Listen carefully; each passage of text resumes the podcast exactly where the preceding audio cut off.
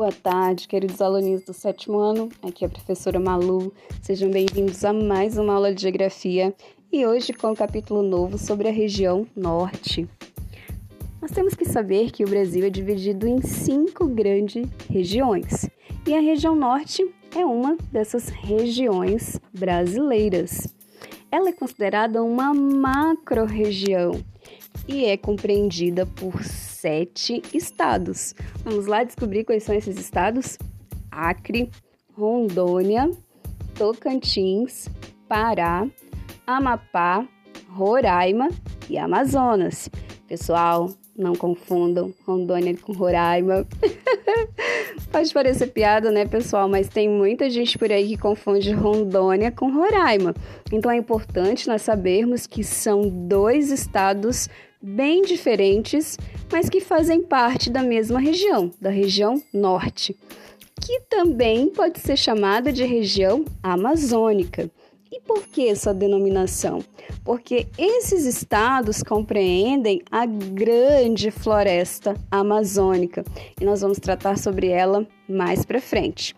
Mas agora voltando sobre a região norte, é, nós vamos estudar algumas características naturais, humanas, econômicas e como aconteceu o processo de ocupação dentro dessa região.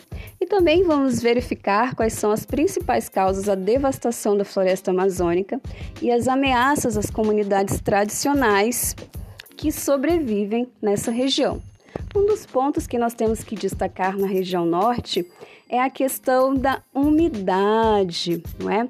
Toda a influência hídrica dessa região. A região norte ela é muito irrigada, há muita presença de rios, né? Então nós podemos dizer que, é, que a região tem uma, uma grande bacia hidrográfica e ainda a outra questão muito interessante, que é a presença dos rios, dos rios voadores. O que, que são rios voadores? Esse termo é designado para tratar sobre o grande volume de chuvas que acontece na região. Então, esses esses cursos de águas atmosféricos, nós vamos chamar assim, né? Eles são extremamente importantes para a agricultura, para a economia da região, para a produção e geração de energia elétrica, né? Dos rios e que também, né? Claro, acabam favorecendo as populações dessa região. Os rios voadores, eles se deslocam em cerca de mil a 3 mil metros de altitude. Quando eles se, eles encontram a Cordilheira dos Andes, pessoal, vamos recordar aí, lembram da Cordilheira dos Andes, que é aquela grande barreira montanhosa que se forma na lateral do continente da América do Sul. Quando acontece isso, é, os rios voadores encontram essa grande barreira montanhosa, que é a Cordilheira dos Andes, que está a cerca de 4 mil metros de altitude, eles acabam sendo desviados para o sul. Mas parte dessa umidade vai se precipitar nas encostas das montanhas e aí vai dar formação a muitos rios amazônicos, certo? A Amazônia, então, ela é considerada uma grande bomba, né? uma gigantesca bomba de água. Tem um termo que nós temos que utilizar aqui, caso você não saiba, que se chama transpiração das árvores. Aí você vai perguntar, professora Malu, as árvores transpiram? Sim. As árvores, elas transpiram num fenômeno chamado de evo, evapotranspiração. Significa dizer que elas devolvem à atmosfera o vapor de água, né? Parte dessa umidade vai ser transformada em chuva.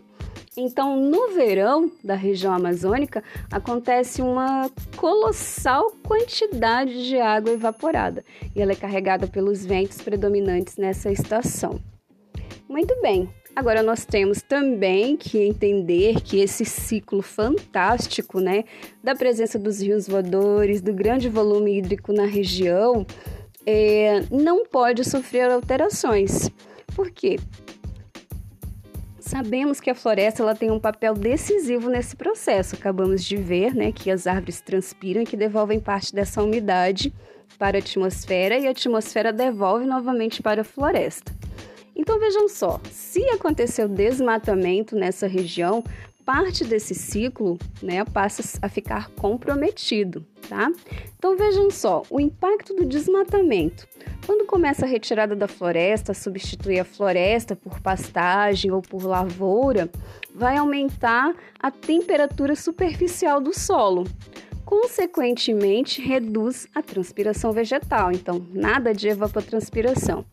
Estima-se que, por exemplo, essa questão do desmatamento é, já tem acontecido cerca de 20% da área original da floresta amazônica. Então, pessoal, vejam que tudo tem uma importância na Terra, né? É, tudo está interligado. E é claro que se acontecer alguma coisa com um desses elementos, né, vão ter consequências. E nós podemos verificar isso aqui na prática, né? Esse calor medonho aí que nós estamos sofrendo já significa que é, não se deve apenas às, às queimadas que provocam intenso calor, mas sim à derrubada, retirada da floresta. E isso acaba comprometendo a capacidade das, das aves de transferir a água do solo para a atmosfera. É claro que quando a gente tem uma grande floresta em pé, ela se mantém úmida, não é? E isso favorece o processo de evapotranspiração.